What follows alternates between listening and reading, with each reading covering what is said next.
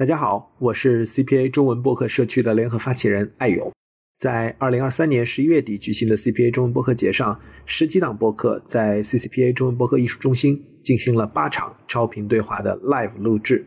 那我们也希望这次播客节只是一个开始，后续我们能够持续邀请到更多的助力人，在超频对话这个平台上进行交流，一起把超频对话打造成他们自己的节目。以及串台之外的第三空间，让更多的品牌方、创作者和听友了解到不同主理人节目之外的方方面面、所思所想。好了，那接下来我们就把时间交给这些宝藏主理人，一起感受播客不断成长的可能性。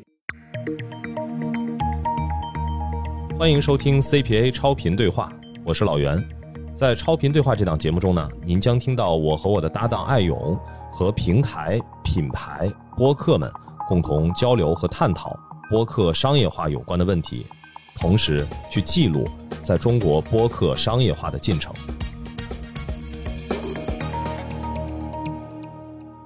行，那我们就准备开始吧。我们先大家给自己一点掌声，好不好？好，这个就是我们开始的一个正式开始的一个证明哈。然后呢，呃，我先介绍一下我们自己吧。呃，我们是三档音乐类的播客，这边也有写。呃，从那边开始是这个，先介绍女士吧，是我们这个呃阿野，是野生宝库的主播。呃，从大刘尔从沈阳来的，是吧？从沈阳过来的，昨天来的。然后呃那边是情况，情况是 Office 微见的主播，呃是大老远从深圳来的。啊，然后呢，我是米周，我是有一档节目叫 w i f o Jazz，是关于爵士乐的播客。呃，所以说今天呢，跟大家坐在这儿呢，我们是想先聊一下，以我们自己的播客去出发，然后聊一下播有音乐播客的一些，呃，跟我们自己相关的一些内容、一些故事。然后呢，从这个推开去，呃，可能会聊到一些音乐本身，然后呢，一些音乐跟人的一些关系，然后也希望大家能够参与到这部分的这个环节当中来。呃，在这个过程当中，我们会去放一些音乐呀，然后会去。底下垫一些这个背景啊，然后我们可能会看一些这个，呃，手机上面一些提纲什么的，所以大家希望大家不要介意，好吧？然后我们也是同时在录制，后面也会呃，如果效果好的话，会剪一期节目。那要不先我们先介绍一下自己吧，先介绍下播客啊什么的，好不好？从爱也开始。Hello，Hello，我是野生宝库的主播安野。然后，呃，野生宝库是一档以挖掘各种风格的现代流行音乐为基础的音乐分享类播客。呃，大家可以在小宇宙、网易云音乐和苹果播客搜索“野生宝库”关注。因为我不知道现场有多少是听过我的节目的人。听过野生宝库的可以鼓鼓掌哈。哦，哇，这么多。呃，待会儿我就很尴尬。因为因为我是第一次参加关于播客的这种线下活动，所以就是很开心今天可以在这儿见到大家，然后跟大家有一段比较开心的聊天和分享。谢谢。好，OK，呃，那个大家好，我是 Office Vision 的主播情况，然后我自己也是一个独立音乐人，但是作品都比较烂。然后这个今天非常高兴，嗯，CPA 的活动以及呃。米周和这个 Y for Jazz 邀请，呃，也很感谢大家过来收听，谢谢。呃，大家现场有听过微健的朋友可以鼓个掌。都这么有人，都这么有人气是吧？然后呃，那我这边的话就是一个呃跟爵士乐相关的一个播客，叫 Y for Jazz，呃，也是做了有两年多，呃，三年多了吧，啊，然后非常感谢大家在这个时间抽出来。跟我们一起做这个事情，嗯，要不就我们先聊聊自己的播客吧。阿野，要不你先说说你从这个最开始做野生宝库这这件这件事情开始的时候是有什么契机，是怎么想到的做这个音乐的节目？呃，因为野生宝库其实可能很多人不知道，这是一个冷知识，就是野生宝库是一档半商业化的品牌孵化的博客。然后可以打个小广告吗？可以啊，可以来都来了嘛。就是呃，因为我的工作是一家做实体播放器品牌的内容总监，然后品品牌也可以说一下，品牌叫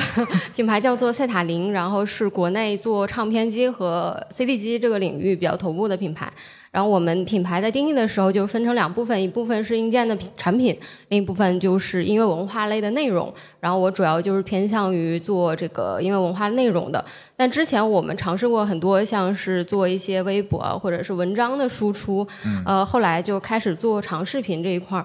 呃，但是中间有个转折，就是因为视频是需要团队合作的，然后当时的人员变动，就是导致可能这个视频不太能继续，所以当时我就因为我本身个人对于播客这个赛道很感兴趣，然后我自己的梦想就是做一个音乐电台的主播，所以就当时算是半夹带私货的，就跟呃公司提了这个项目，然后大家也都很支持，所以就开始筹备这个。老板还是比较开明，对吧？老板是是是，感谢老板，感谢老板。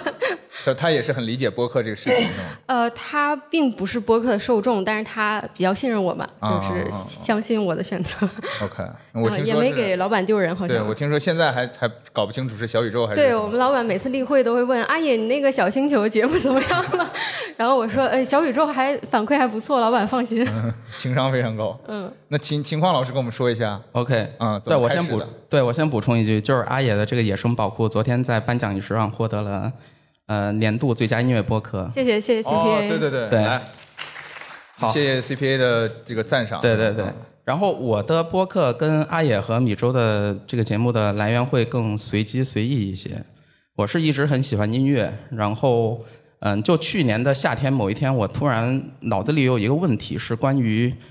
我们的音乐的品味的那个先呃，它的先天和后天分别是怎么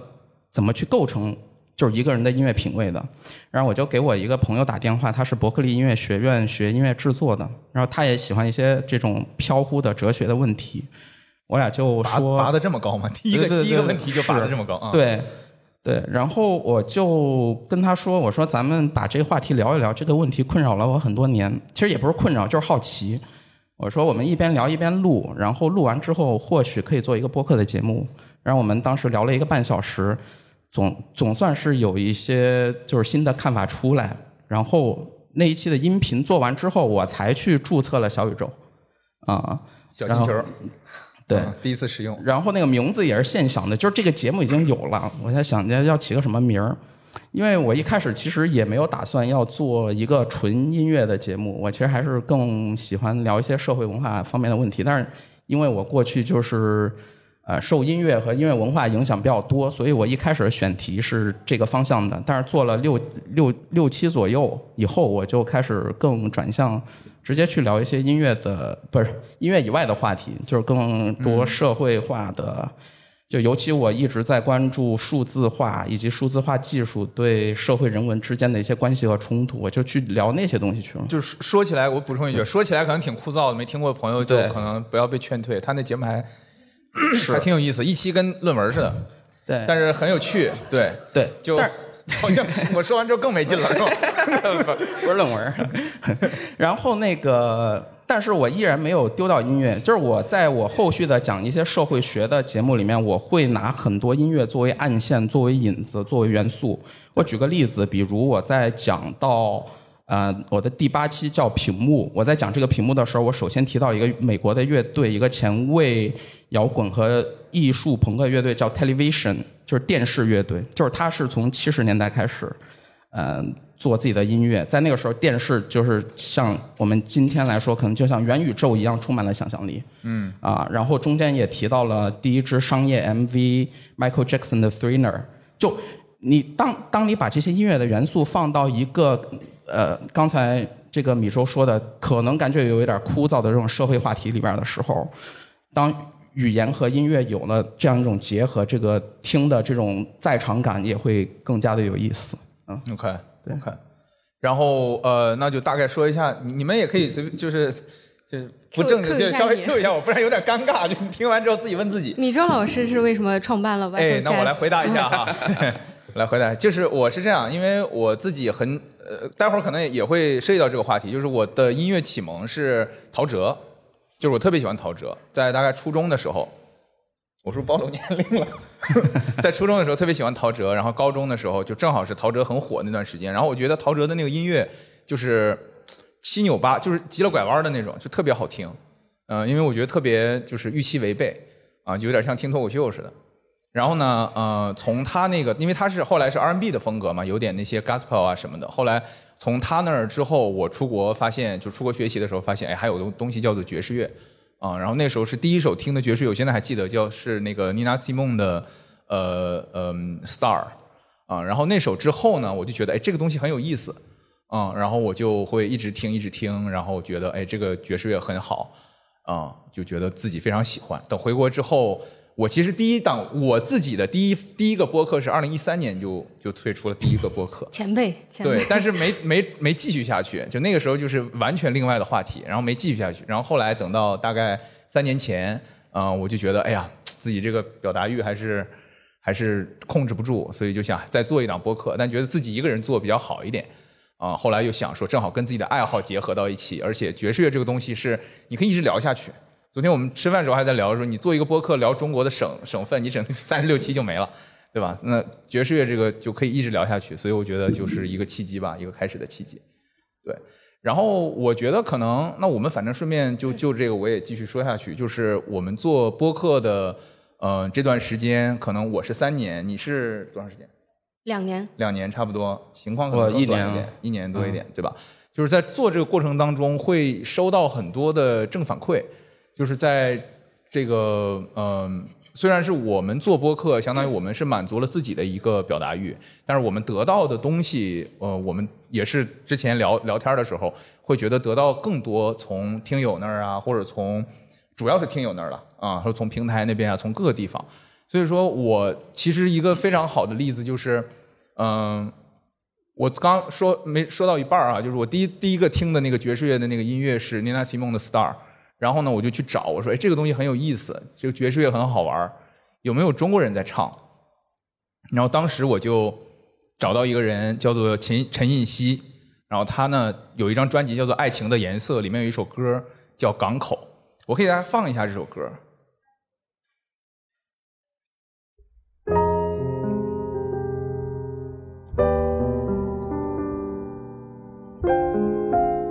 简单介绍一下这歌的背景。对，听完前奏的。对，就是这首歌，就是我当时刚出国，嗯，出去就是我是大学在法国嘛，然后呢就刚出国之后，就那时候高中毕业，一个高中生，大学第一一年级，在国外自己一个人，就是特别的想家啊。然后那时候突然听到一首歌，就是这首歌，然后你大家注意听它的歌词。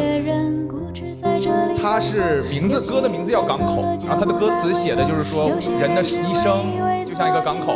对吧？人们来了又走，然后呢悲欢离合啊，然后所有的东西都融在这个一点点的时间里面。对，有些人是这样，有些人是那样，就整个。呃，我们是有歌单，后面可以回头反正，不知道什么渠道，我们到时候可以分享给大家。然后呢，这首歌当时我就听了特别感动，啊，然后我就觉得，哎呀，这个这个就相当于种在心里一个种子嘛。后来就没有听了，没有听之后，前两年回国之后，就有一天突然听到一首，呃，巴西的歌，巴西的一个歌手叫做玛利亚丽塔，他的歌是这样的。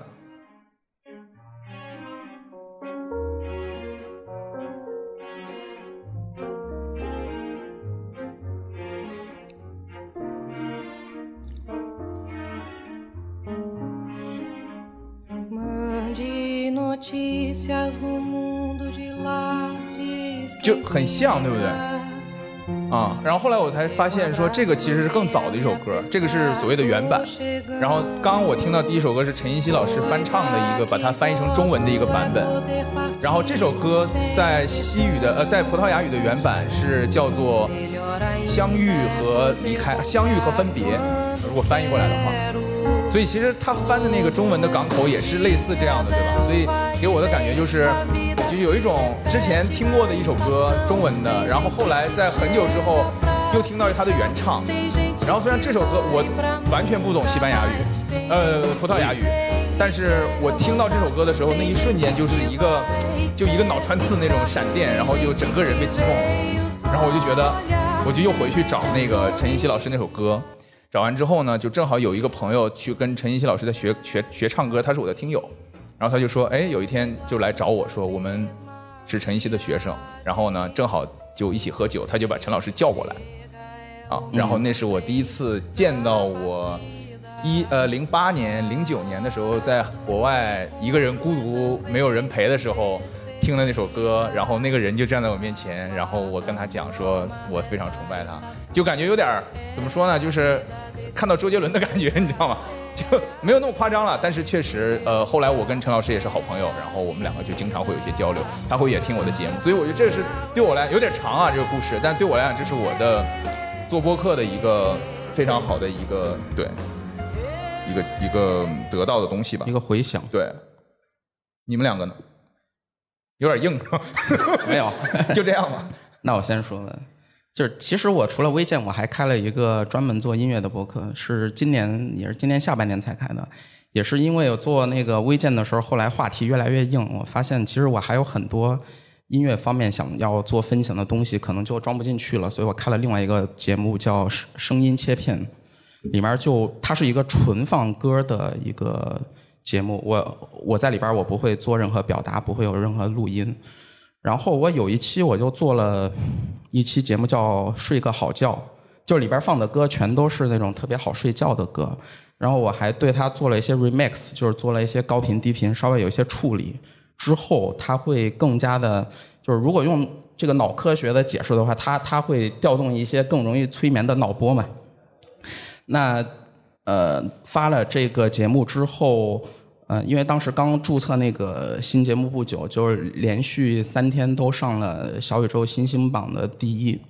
就是大家都特别觉得这个歌单或者说这个节目就确实很催眠，就有那个呃有听友就留言说我我每次一失眠我就听这个节目，然后每次只要放五分钟我就睡着了。所以我就知道为什么这个节目的完播率会那么的低。没有听到过第二首歌。差不多，对，这是一个，就是我会觉得，呃，音乐播客其实跟咱们今天或者说昨天听的很多到现场来进行超这个超频对话的节目的性质会很不一样，因为其他节目它更多的是就是单纯的一种语言表达，但是音乐播客就是它是。啊，可能有的有语言，但是它还会多出来一个音乐的这种纯听觉享受的一个元素。啊，我觉得这是也是我们做音乐播客可以给听众去带来另外一个层次的价值的东西。嗯，对，就是我一直有一个观点，就是音乐类播客它有一个很不同的一面。呃，就播客是由主播和内容构成的，但是音乐播音乐播客的主播永远是藏在音乐背后的，就是其实它的主播性会更低一点。所以，当我们在这个类型节目里再得到一些呃关于自己的正反馈，会觉得格外的难得。呃，我可以分享一些在听友层面上给我的感动，因为呃我很珍惜所有播客的听友，我觉得他们是所有现在互联网平台的用户里面最真实的那一群人，最可爱的那一群人。呃，对他们会用呃差不多一个小时的时间听你在讲述听你的节目，我觉得这个是非常难得的事情。呃，然后我印象最深的有个听友的留言说，他他告诉我说他的老婆呃之前一直是有抑抑郁症的困扰，然后需要每天服药才能睡着。然后从听了我的节目之后，他老婆不用吃药了。家里有植物人的赶紧听他节目。对这个事情，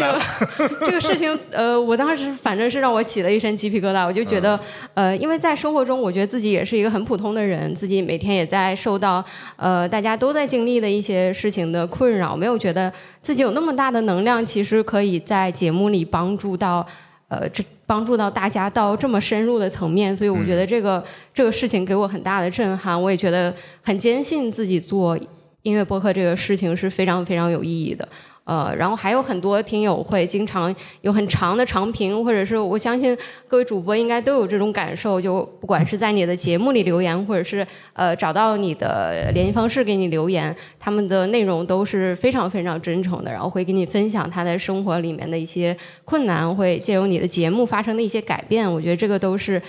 我们在不同的地区，但是好像借由一些音乐，呃，两个小火花有一些连接，我觉得是很感动的事情。然后谢谢所有的听友，我觉得很爱大家。对，说到嗯，可以可以鼓掌，对，此处有掌声。说到听友这个，我我也有一个真人真事儿啊。我有一个听友是家里面两个小孩儿是学吹萨克斯管的，然后呢，因为我是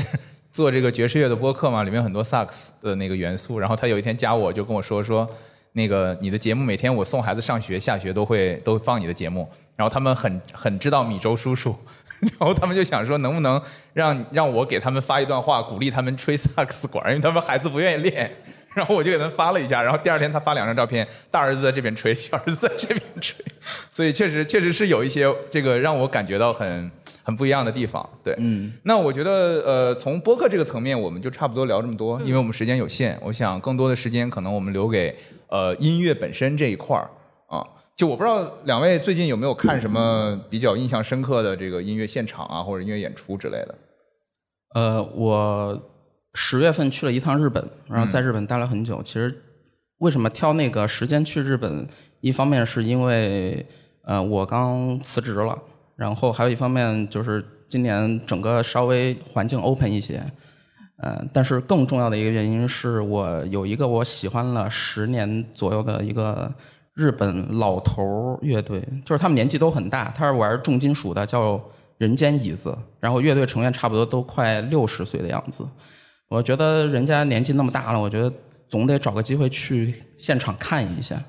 呃，应该是十月二十号在大阪。OK，、嗯对，就除了那个演唱会那个 live 本身哈，嗯，就是我在去日本的前一天出发的时候，我就在想一个问题，就是我先把人间椅子放一放一下，啊可以好吧边听我们边聊好不好？好，对，他说重金属，他给我推了一歌，我听着还可以。是重金属，但是这首呢是属于他们比较轻的那种，都不是比较轻的，非常轻。对声音对声声音可以稍微小一点点。对，就是其实我们每次去看演出，除了这个演出本身，那个乐队艺人的那些音乐，这个是你已经计划好的你要看的东西，它是一个既定的东西。但其实在这个过程中会有非常多的意外，其中很多意外都来自于你在这个演出现场你去的那个路上碰到的很多不一样的你没有预料的没有任何预料的事情。那那天我出现了一个小的意外，就是我要排队进场的时候，我才发现我买的那个票啊，我是在网上订的，然后你要到当地的罗森便利店去，像一个 ATM 机一样的机子上去输入验证号，然后他会打一个小票出来。那打出那个小票之后，我就以为那个票它就是那个叫什么，就是票票了，我就去排队了。结果一到那个检票员说你这个票不对，哎，我当时就很着急，因为我到那一瞬间已经没有很多时间了，我都不确定我专门跑这一趟，我这个演出还是不是能看成。我就在问那个检票员，我说那我应该到哪儿去拿票？他说他也不太知道。那这个时候我后边有一个老外，他这就是虽然我也是老外，但是他更像老外，因为因为他是一个白人，因为他是一个白人，对，他就跟我说，他说我我猜啊，我猜你这个应该是你拿这个票到罗森的那个前台去跟售货员去换你的那个真票。我一看，我说好像是这样的，然后我就赶紧到附近的最近的一个罗森，我就去兑换啊。好在是幸运的是，就是这个票确实就是就是拿到了一个票。然后当我再回到现场的时候，我发现刚才那个白人大哥，他看起来四十多岁吧，就在我前面不远啊，我就跟他打招呼，说嗨，我我这个票拿到了，非常感谢你刚才那个帮助。然后我俩就聊起来了，因为我俩可能是现场为数不多的外国人。他说他在日本待了二十多年了，嗯，然后我俩就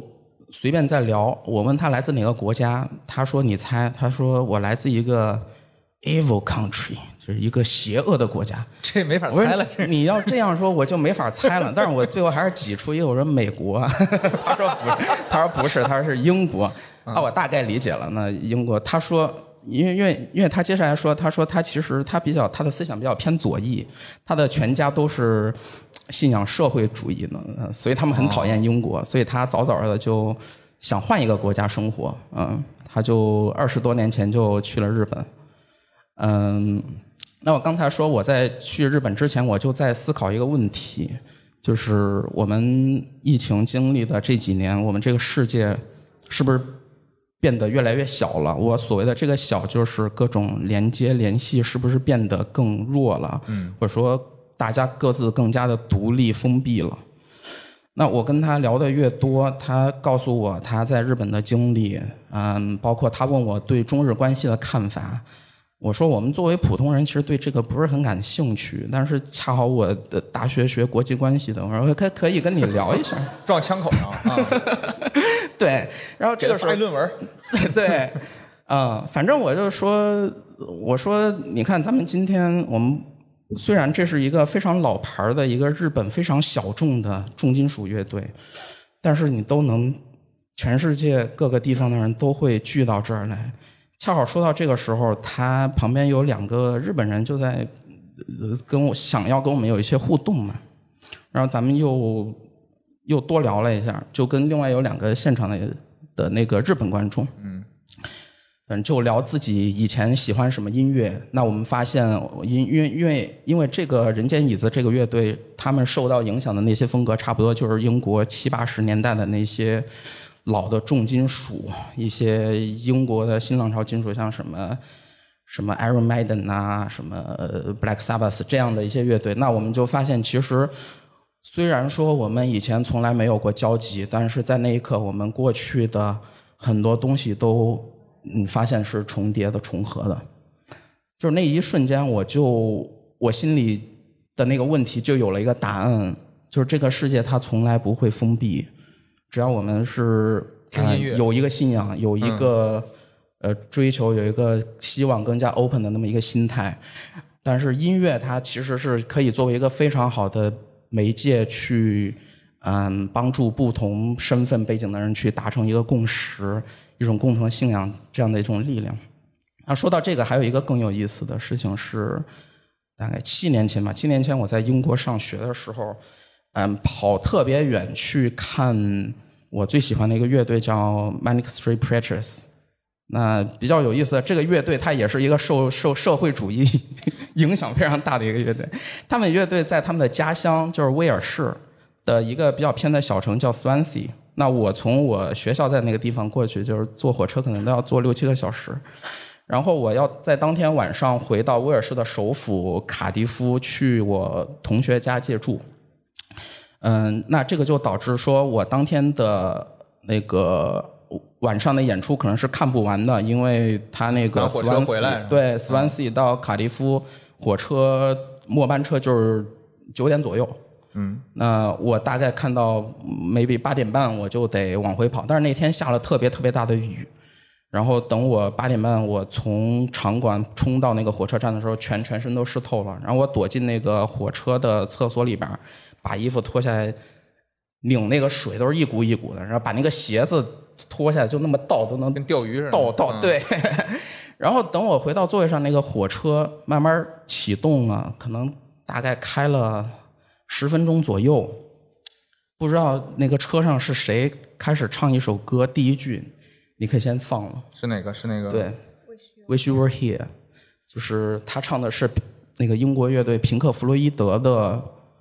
Wish You Were Here，希望你在这里。然后第一句歌词可能只有他一个人唱，然后唱到第二句歌词的时候，对，唱到第二句歌词 Heaven from Hell，就可能有周围一群人就跟着他唱了。唱到第三句的时候，整个火车的人都跟着唱起来了。然后，当然我也在其中，我也跟着一起唱完了那首歌。所以我刚讲的两个看现场的故事，就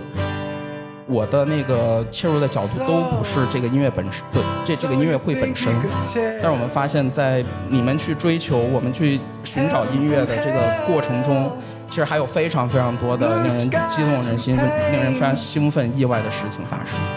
你是你是从这儿开始唱的是吧？对我从这儿开始，而且这首歌词本身就很有意思。嗯，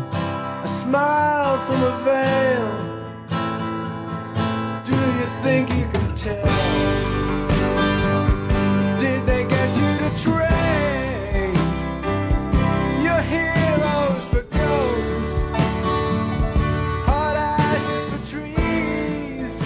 好，我们秦老师故事讲完了。嗯，阿野，最近有看什么演出吗？我最近看的其实印象不是特别深，因为我最近自己办了一场演出。这厉害了，这个这个我们讲讲。对对对，然后我九月末的时候，我自己办了一场类似于单日音乐节这种体量的演出，然后是在家乡沈阳办的。呃，这场演出是我从名字的定义到场馆的选择，到乐队的邀请，到最后落地，所有的细节都是我来带领团队完成的。这场演出我给它起名叫《新的故事》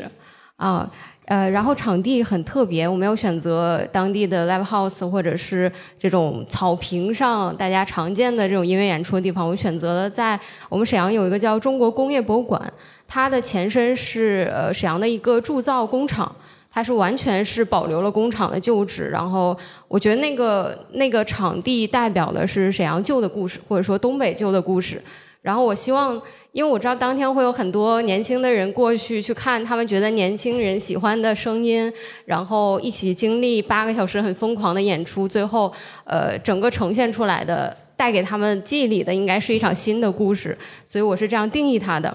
呃，这场演出给我印象最深的是第五支乐队，我邀请了一个比较新的叫本能实业。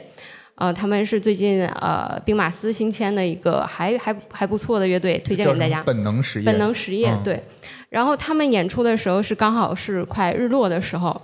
呃，就是他们演了四十分钟，刚唱第一首歌的时候是黄昏，然后唱完最后一首歌的时候就已经完全天黑落日了。呃，我在灯光和舞台上的时候，我做了很多灯光，把这个场地内旧址的一些铁架呀，就是那些工厂东西，用灯给打出来。我希望晚上晚上的时候大家也能看见它，一直记住我们在一个什么样的场地里去经历的这些事。然后当那个最后一首歌演完。那个是全场最欢快、音乐风格最欢快的一个乐队，然后所有人开始蹦起来，然后在余晖下，在工厂的那个落日中，我觉得我想要的新的故事完成了。那一瞬间，我觉得是是是我人生这么些年来最有意义的一个瞬间啊，这个嗯是很感动的，就是可以分享给大家。对，因为因为我也是东北人嘛，然后我很早就离开东北了。然后其实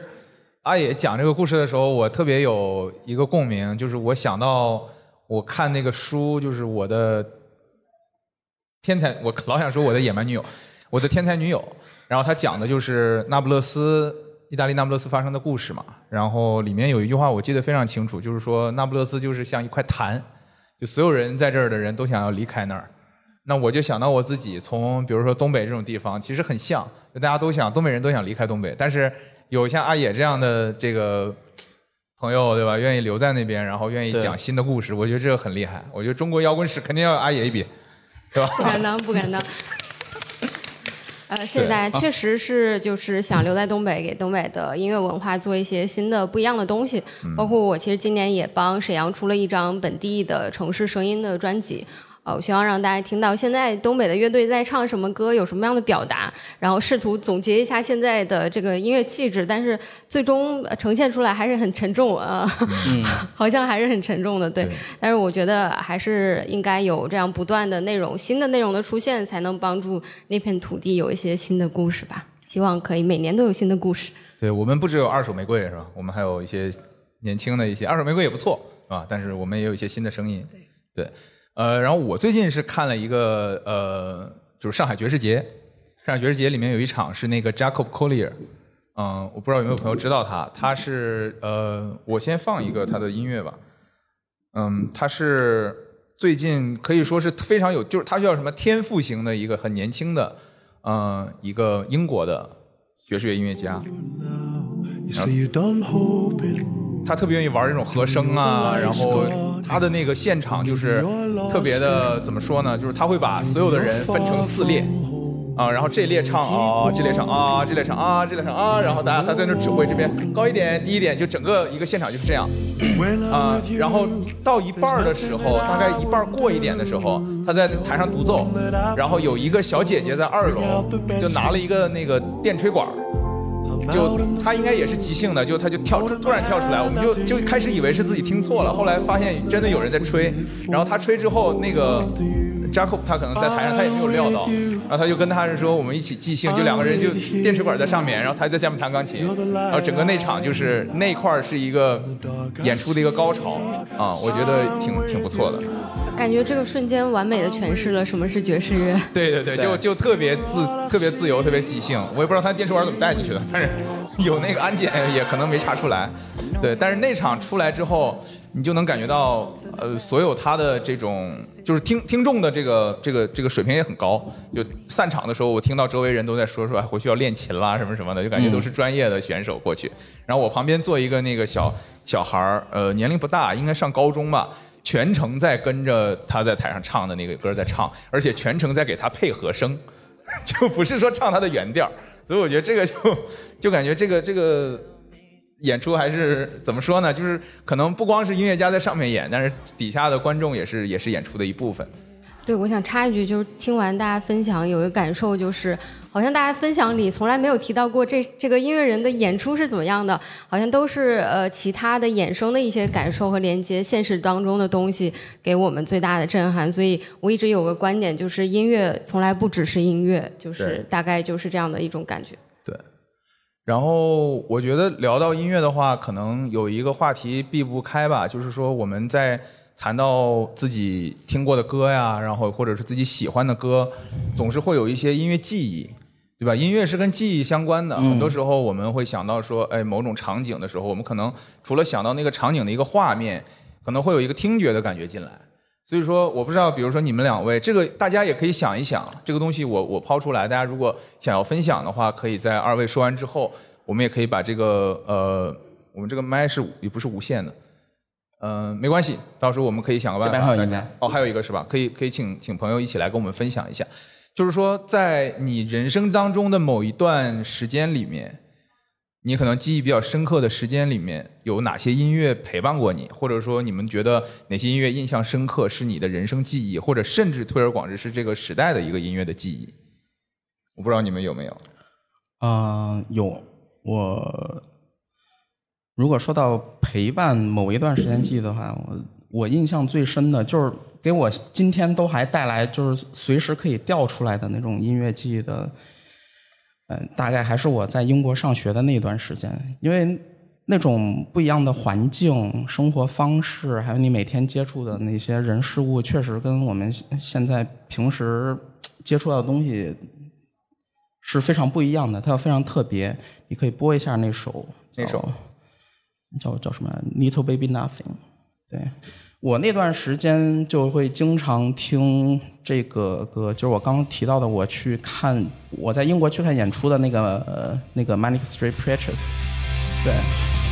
这首歌就是你一听，它就是一个很复古的制作，它是一个九十年代初的作品，但是其实你听着它很像八十年代的东西。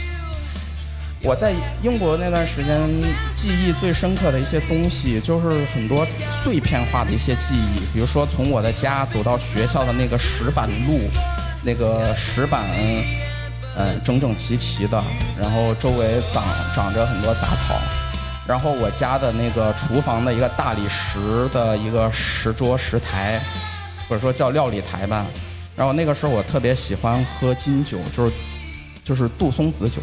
就杜松子酒，它有一种很特别的香味。就是这些记忆，每当我听到这首歌的时候，它马上就会闪回出来。甚至说，就我刚说那个杜松子酒的那个杜松子的独特的味道，它都会一瞬间出来。我觉得这些音乐呀，它就像一个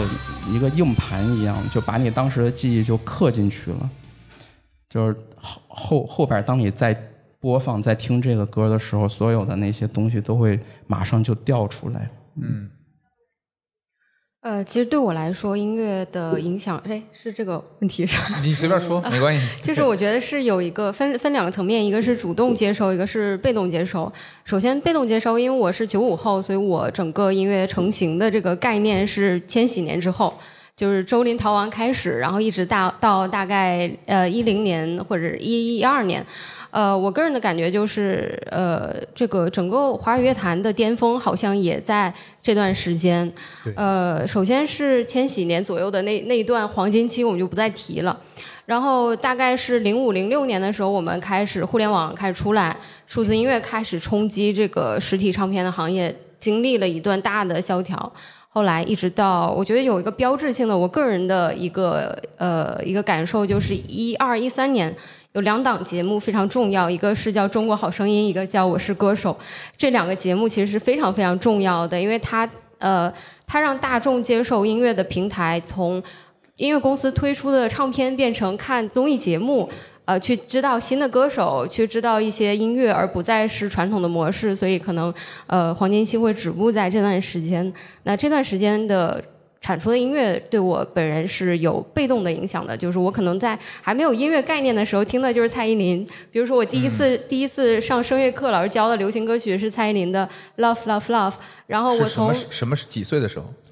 呃小学一二年级吧。小学一二年级就 love love love 了。对，因为就是一年级之前你学的是童歌，然后一年级之后你上小学了，然后就会你这跨度也太，童歌直接 love love love。对，然后老师的、哦呃教的唱法也有很大的不同，当时我还吸收了一段时间。然后我记得第二首歌是王心凌的《第一次爱的人》，那个时候东北的小学在下雪，我记得很清晰。然后老师让我多听那首歌，我拿着一个粉色小的 MP 3在雪里，感觉自己第一次感受到了青春疼痛的 这个味道，就是这首歌。对，然后去揣摩这首歌，那个时候是被动接受嗯的这这种华语流行，那其实确实对我的影响，我比我自己意识到的要大得多。包括现在我之前在节目里很多分享内容也都是关于华语音乐的，我觉得那部分的记忆是没有办法抹去的。我听到那个旋律就会。进入到一个舒适区，进入到一个我非常自在的状态里，而不像不像我去听其他的音乐，我在分析啊，在在在主动的去思考啊，它是不一样的状态。那其实主动的话，应该就是后来呃上学之后开始听摇滚乐啊这些，呃，因为我当时呃就是有想学一些艺术类的专业，然后就开始听这些摇滚啊、古典啊，那个是帮我去构建整个比较系统的音乐概念、啊、音乐风格。那我觉得我在这个期间有一个特别呃好的一个感受，就是我很喜欢去听不一样的风格。呃，你让我问我今天我最喜欢的，我也说不上来。但是我就喜欢，我可能听一年的摇滚，然后我去转头去研究什么是爵士乐。嗯，我觉得不同风格之间的差别是比我们想象要大得多的。然后其中的一些背景的故事、一些人，它是完全不一样的，完全不一样的东西。所以在我的节目的定义里，我也是希望。可以推荐不同风格给到大家。可能作为我的听友，之前有反馈说，哎，阿姨，我之前可能从来没好好听过什么是民谣，或者我从来没听过什么是世界音乐。但是通过你的节目，我有认识到这种风格，我觉得哎，自己好像也能接受。然后我去顺着再去自己深挖，我觉得我愿意去当这样一个大家音乐风格探索路上的摆渡人的这样一个角色。来帮大家渡到那个你想不到的那个音乐窗口里，我觉得是一件很好的事情。嗯，都开始渡人了呢。不是刚才已经嗯，有那个对治疗抑郁症，对啊，我们我们问一下朋友们吧，好不好？我们不知道大家今天现场来了这么多朋友，大家对于音乐这一块儿，对不对？有没有什么自己特别的记忆愿意跟我们分享的？比如某一段时间，可能你刚来上海，对吧？如果你不是上海人，刚来上海，刚上大学，或者是离开家，或者刚失恋，或者刚失业，就是这种类似于哪些是不一定是这种悲伤的啊，有可能也是高兴的。然后有哪些这种想要跟我们分享的，也欢迎大家可以举手示意我们，有吗？感觉就你们肯定有，你就是不好意思，对吧？真的吗？我们还有还有一些时间，没关系。对啊，有吗？你要不到到我们这边过来？啊 上来吧对对对上来吧上来吧，没事。X 嘉宾属于 对，呃，就我我的那个感受和情况的比较像嘛，就是嗯因为我之前上学在意大利，然后呃，就是有一段时间，就是我夏天在那个 Genoa，就是意大利的一个城市，就是热那亚，然后嗯 每天都在游泳，就那个时候每天到海边游泳。然后那个时候我记得有一个呃组合，也不是组合吧，几个歌手他们出了一首歌，当时在意大利特别火。然后他他那个歌词就是特别像我们当时上学的状态，因为他他有句歌词是讲说，呃，就是 estate arrivela，然后就是说夏天来了，然后说 compelemo 呃 l'esame al università，就是说我们完成了那个考试大学的啊考试，嗯，然后 e poi tu f o nel male nazionale popolare，就是说。然后就是我们就是都跳到海里面去，然后我们就转身跳到海里面去，然后这是一种呃，类似于就是说民族性的，然后就是说每个人都会去做的事儿，然后就是就那段时间，因为呃我不是每天在那边游泳嘛，然后就就有很多人意大利人拿那个音响在公放那首歌，就每天叫什么名儿那歌？叫 Valley Mano Bosto，就是我我想，你倒没问，你就继续。就是我想，但是没有这个位置，就是就大概是这个，我猜也是这个。对对 对。行然后就是那个时候特别火嘛，就基本上每天你在那边游泳的话，都会听到好几遍有人放这个歌，然后就造成了一种综合记忆吧。那种综合记忆就是我我一直到现在，就是每年夏天我自己在家里面，或者说出去戴着耳机，我经常也会听这个歌。但是你一听那个歌的时候，可能就是呃，就是你甚至能闻到那个海的味道。对，嗯，对，它是一种很综合的东西，然后你会想到那个呃那个时候的，就是沙子是什么样的，然后阳光是多么晒，然后那个海的味道就是会，它会一直保存下来，就是可能会变得模糊一点，但是它变成了一个很很交融的一个东西。像这种小语种的歌，我觉得有的时候特别是一个特别特别私人的一个记忆，因为你比如说我，周杰伦是我的一首，比如说啊，有一首周杰伦的歌是我的一个记忆点，那可能我在走在大街上时，我放这首歌，自己在耳耳朵里面听，可能我的怎么说呢，那种。就是私密性或者我的那种内心的那种感觉没有不会有那么强烈，因为可能大家都都知道这首歌，但是像你这种情况的话，可能你就算放出来也没有人知道，就就是我自己的小秘密，哎对吧？我觉得这个这个私人对很好很好。好，就这样就这样，谢谢谢谢谢谢谢谢。还有吗，朋友们？来，谢谢，上来。啊，你可以放是吗？嗯你告诉我什么？因为可能你要连蓝牙，也是外文吗？就是，啊，不是是吗？啊，你先说吧。就是蛋堡，你知道吗？啊，我知道。他的那个 I Want You，好嘞。就这首歌是这样子的，就是呃，我有时候会听到一首歌，会想起一个人。比如这个歌的话，我是怎么为什么想分享？是我前段去珠海玩的时候，然后我遇到一个男生，我跟他有一个很美好的这个回忆。对，然后就是我第一次见到他，他是西班牙人，然后我在健身房见到他，我说哇，这个男生他好性感。就我一直看着他，然后他也在看着我，然后聊起来了。然后我说你是在这边玩的吗？他说不是，他说我是那个就是杂技演员，是坐摩托车表演，就是很酷的那种。我说那行，那等会儿可以去喝一杯。我说好呀。然后我在路上就一直想这首歌，就是这首歌就是会有那种，你知道两个人之间那种拉扯，那种很暧昧的感觉，就是你不知道他其实英文不太好，然后他只是说你会说西班牙语，我说我不太会，嗯但我就看他眼神，我觉得这首歌就是很让我想起那个点，然后回去的火车上我就会一直在哎听这首歌。回去的火车上。哎，不是，对，就我我后来我又去到澳门了，啊，不是去就回去，就是从珠海回到上海的时候哦哦，对，从珠海回来。然后，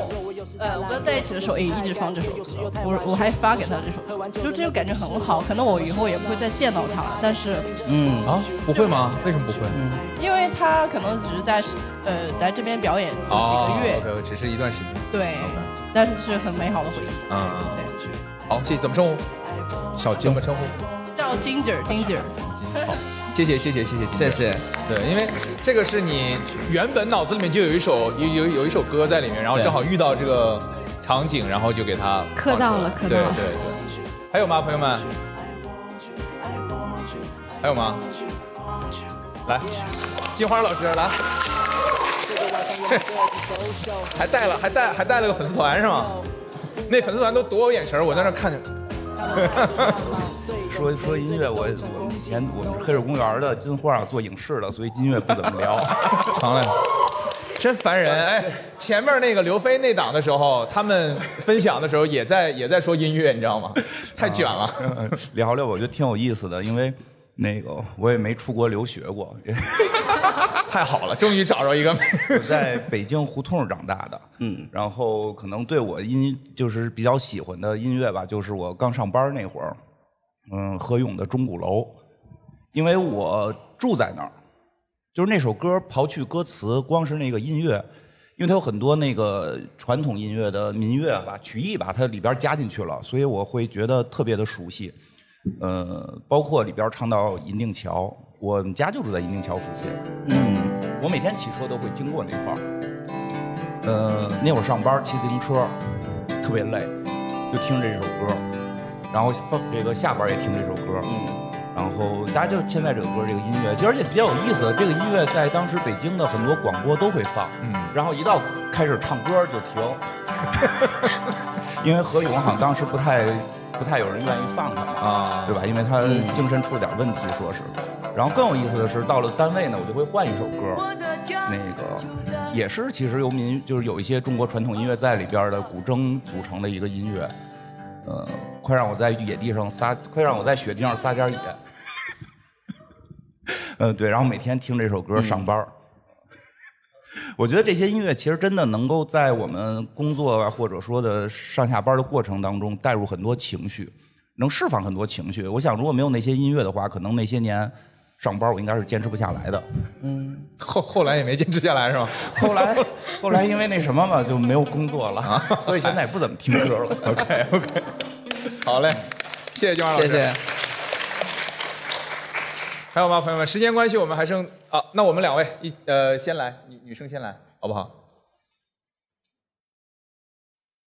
首先，我去过米粥老周老师的那个小酒馆，哦然后记忆犹新。谢谢谢谢谢谢对，嗯然后我想分享就是一段比较有意思的经验，因为我是学民乐的以前，哦然后我学古筝，然后有一次呢，就是我在日本的京都，呃，就是随便搜那个日本的那个 kodo，就是日本的针，嗯。我就去有一段日本针的一段一个一个半小时的体验，嗯。然后就到了一个老师家，然后他针专门针对外国人去呃教老外怎么学日本的日本的针，然后我就在那个现场去呃就是回想我小时候学的那个指法，我的琴谱，然后包括中国的古筝的一个表达，然后 versus 嗯、那个日本老师对于这个日本针的一些。呃，说的一些指法啊、琴谱啊等等，就觉得特别有意思。我就觉得，呃，就是中国的传统音乐，它呃，因为我没有研究过这个音乐历史，但它从这个中国把这个传统的东西带到日本去，然后你会发现有很多共性的部分，然后又会发现，哎，它也有很多很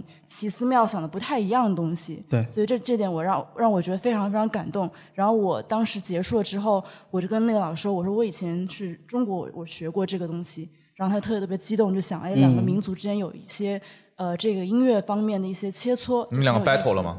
呃，我们最后有一个很简单，因为嗯确实有些不一样的地方，所以老师弹那个樱花的那个主旋律，哦我弹的是一个非常简单的一个配合的一个旋律，哦所以我们当时有一段视频，对，所以就一直留在我的手机当中。哇，很棒很棒很棒很。有怎么称呼？啊？怎么称呼？呃，柴佳怡，呃，佳哦怡，谢谢。实名上网第一人。谢谢谢谢谢谢，好好好好好，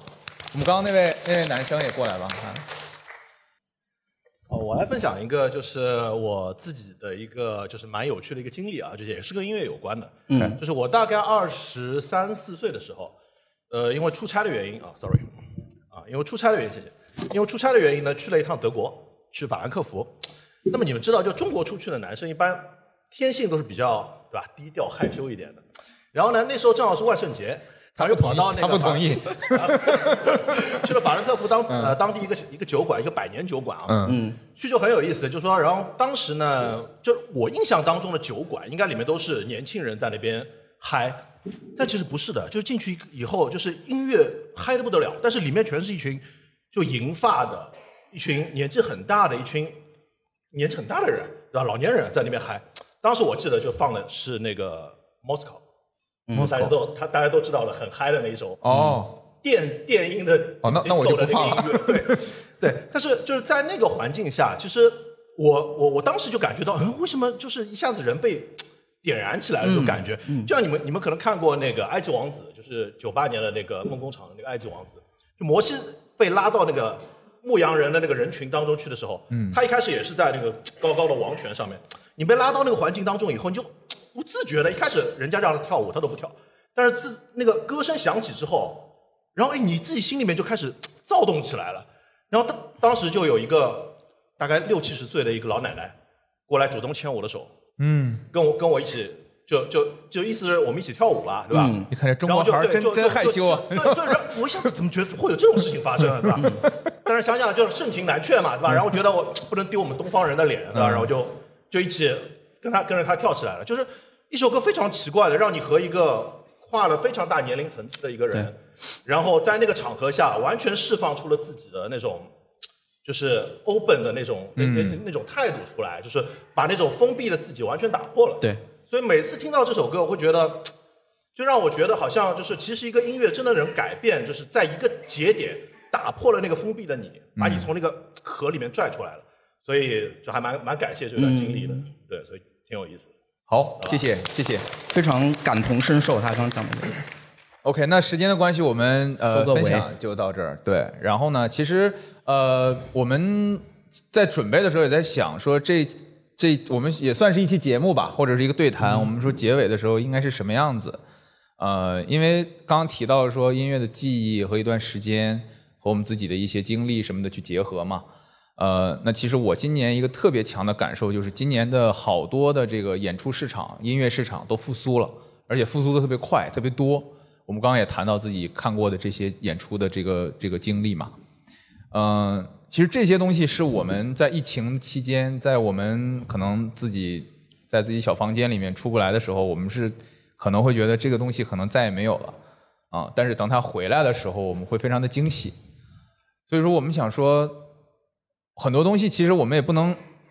就过去就忘记了啊。对然后呢，我们在聊天的时候就突然觉得说，我们可以分享一下，在疫情期间，在一个非常极端的情况下，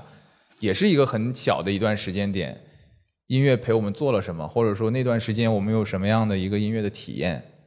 然后从这个体验开出去，我们嗯把这个东西带着往前走的时候，我们还能有什么新的一些发现，对吧？对，那我先分享一个，就我们今天在上海，就大家都在上海，去年的三月份开始有一个非常难忘的一段经历。但那段时间我不在上海，我最近几年都常住在深圳，所以那段时间我给我在上海认识的所有关系好的朋友，天天跟发微信，说你们好不好，有没有什么困难？虽然我隔得很远，我我不知道能帮到你们什么，我可能能陪你说话，我也可能可以给你寄点什么东西。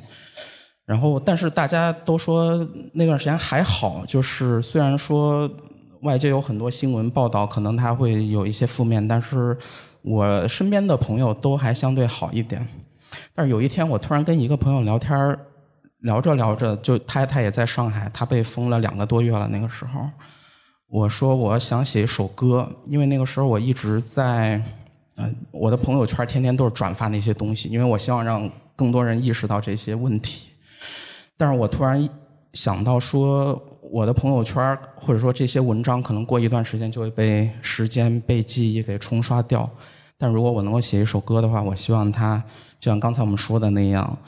很久以后，可能突然某一刻你在放这一首歌的时候，当时所有的东西都会再回来。我希望那一段时间、那几年，嗯、都值得我们永远的，就是要铭记下去。嗯，可以可以放一下。你你这歌名是这首歌的歌，那宇宙对我来介绍一下 歌名。这歌名叫做 I'm waiting till the endless lockdown ends。对，就是我会一直等待，直到这无休止的封城对休止。所以他给我发这歌，我才相信他真是音乐人。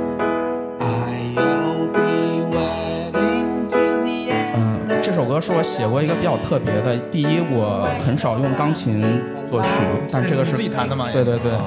我我我一般用吉他写歌。然后第二个，这是一个三拍子的歌。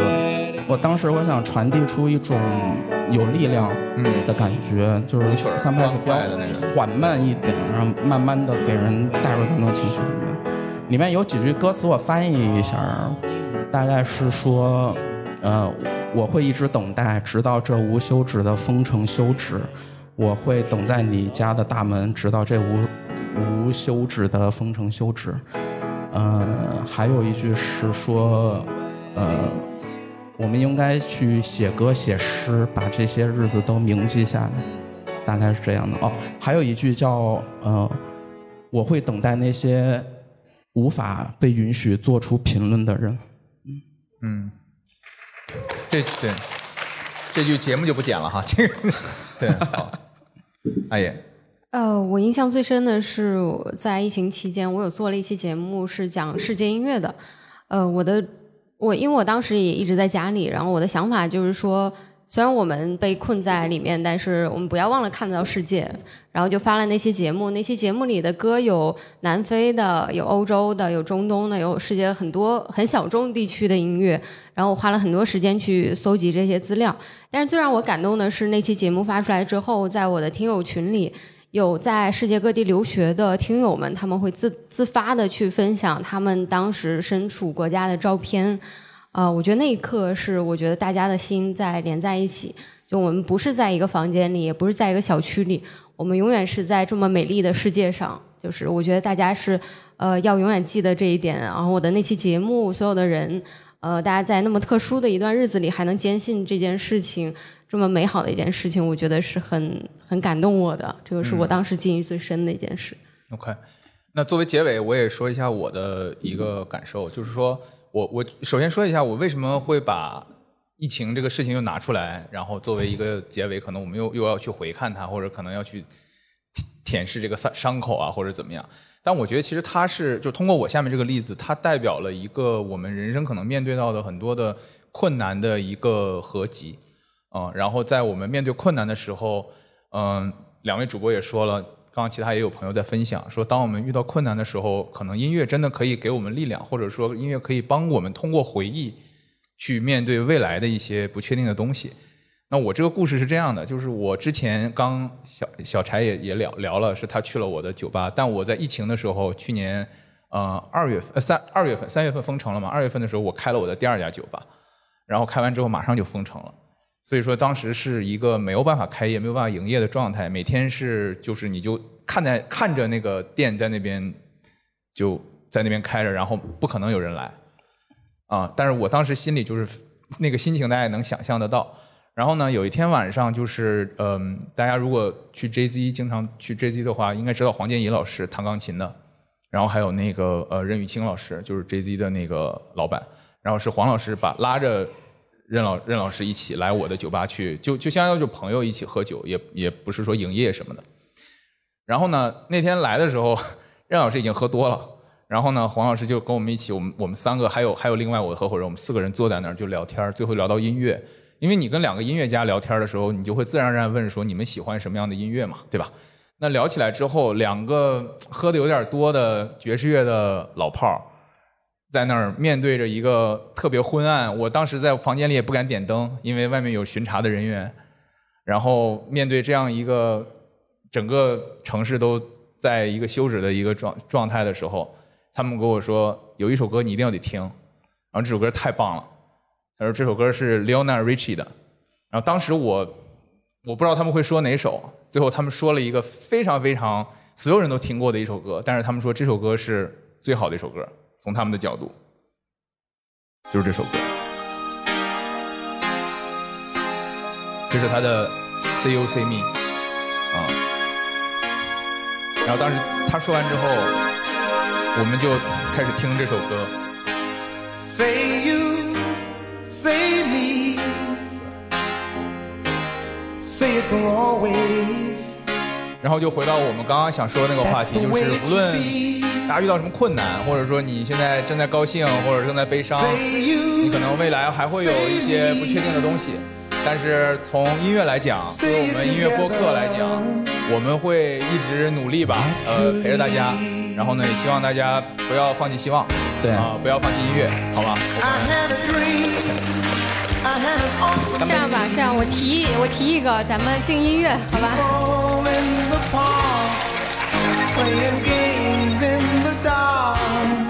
谢谢大家，谢谢，拜拜。哇塞，感谢三位啊！呃，接下来的时间呢是今天最后一场啊电影相关主题的。那关于音乐这个事儿呢，因为今天在座的除了三位创作者之外呢，其实我也不确定，比如今天在场还有多少呃同样也是做播客的朋友们。那今年其实有一个相对特殊一点的情况，就是大量的音乐播客，其实在今年遭受了很很严重的这个下架的一些问题。那我也是希望说，未来如果音乐播客在版权这方面能够有越来越多的平台去，或者是版权机构能够给予一些支持，我觉得可能我们才有更多的机会，像今天这样听到几档做音乐播客的主理人在现场喝着酒，跟大家去聊一聊音乐带给我们的这些过往。那接下来的时间，我们就交给金花院长，啊、黑水公园什么电台的孔老师，以及耳光的西帕克，